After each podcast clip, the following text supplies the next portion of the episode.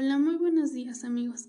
Mi nombre es Giovanna Michelle Aguilar Alamilla. Soy estudiante de cuarto semestre de la carrera de Contaduría en la Universidad Autónoma del Estado de Hidalgo, en ICEA. El día de hoy les hablaré sobre una parte del análisis financiero, el cual comprende al grupo de las razones financieras que estudian la liquidez, solvencia, administración de activos y deudas, así como su rentabilidad. Dentro del análisis financiero, Encontramos tanto a los métodos verticales como horizontales, siendo parte de los verticales las razones de liquidez. Estas razones nos ayudan a determinar la facilidad con la que un activo puede convertirse en efectivo y de este modo cubrir sus obligaciones a corto plazo.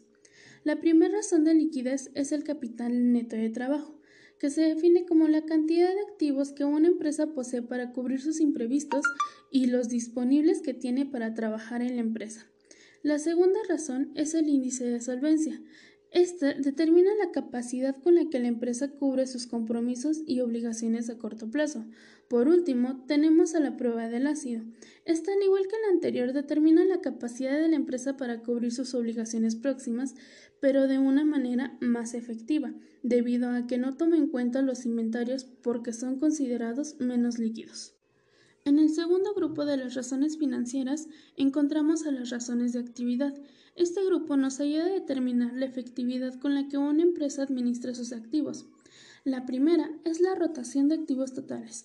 Esta razón mide la eficiencia con la que se utilizan los recursos para generar ventas.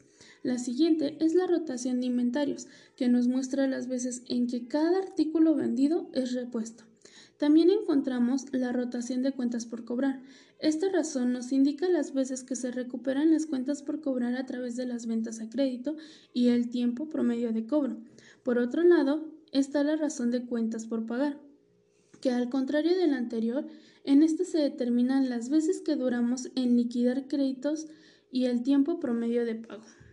El tercer grupo corresponde a las razones de endeudamiento. Este conjunto de razones mide la efectividad de la dirección y su aptitud para endeudarse de manera sensata. El primer índice es el de endeudamiento. Este índice nos indica la proporción de las inversiones que le pertenecen a los acreedores, es decir, el capital que utilizan otras personas para generar utilidades. En segundo lugar, encontramos a la razón pasivo a largo plazo entre capital. Esta razón nos ayuda a estimar el grado de apalancamiento financiero que tiene la empresa gracias a sus cargos a largo plazo. Del mismo modo, se tiene a la razón pasivo a largo plazo entre activos totales, que nos muestra el grado en que los activos totales han sido financiados con deudas a largo plazo, generando así costos fijos.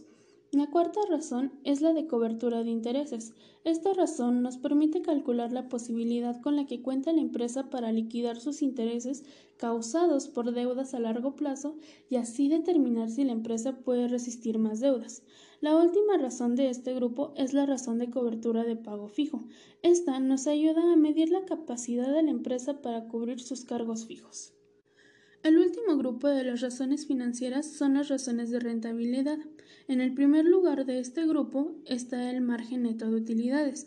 Este margen nos muestra la utilidad por ventas, es decir, el número de centavos que rinde cada peso de ventas.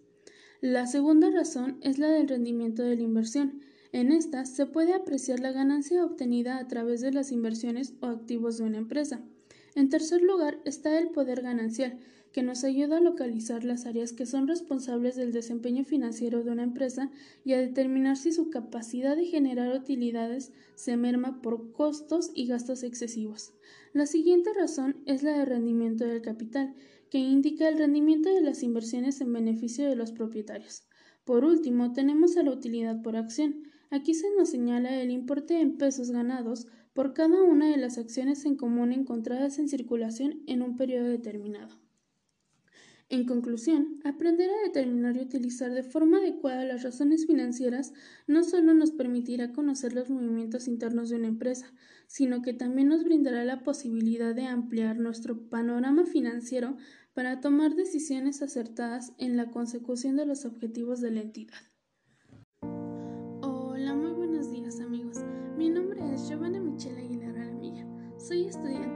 Semestre de la carrera de Contaduría en la Universidad Autónoma del Estado de Hidalgo, en ICEA.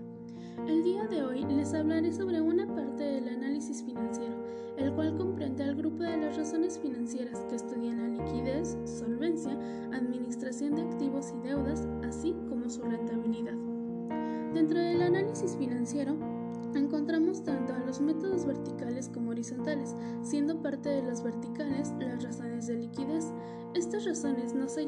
determinar la facilidad con la que un activo puede convertirse en efectivo y de este modo cubrir sus obligaciones a corto plazo.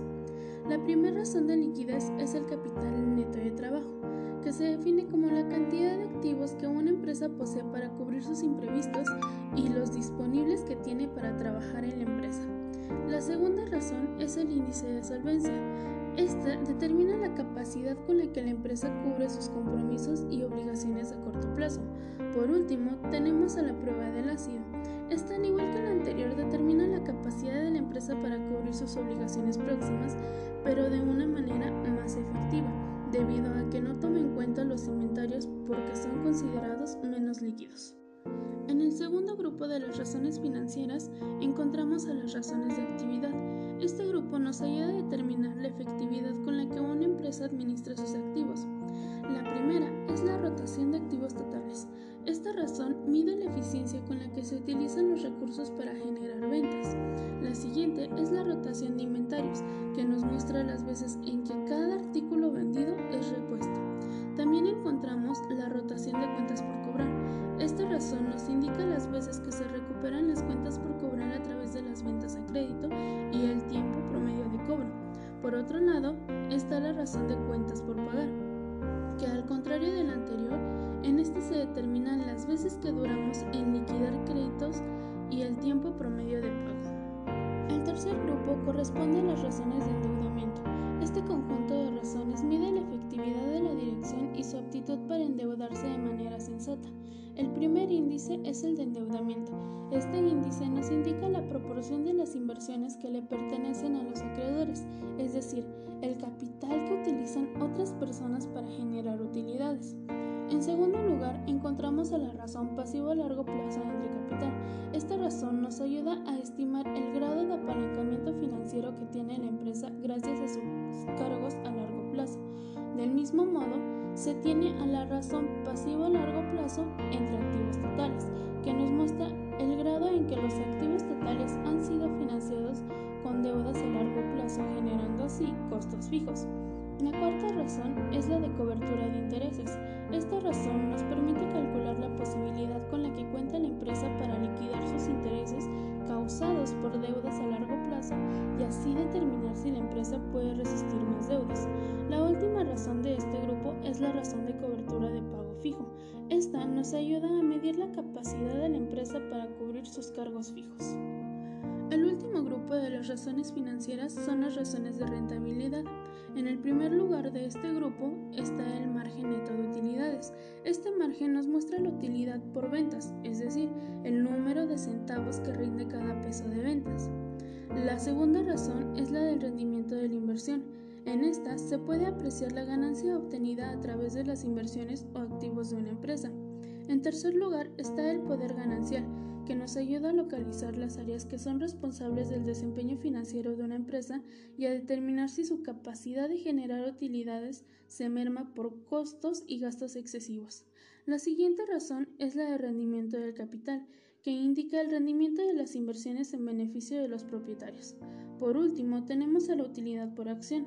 Aquí se nos señala el importe en pesos ganados por cada una de las acciones en común encontradas en circulación en un periodo determinado. En conclusión, aprender a determinar y utilizar de forma adecuada las razones financieras no solo nos permitirá conocer los movimientos internos de una empresa, sino que también nos brindará la posibilidad de ampliar nuestro panorama financiero para tomar decisiones acertadas en la consecución de los objetivos de la entidad.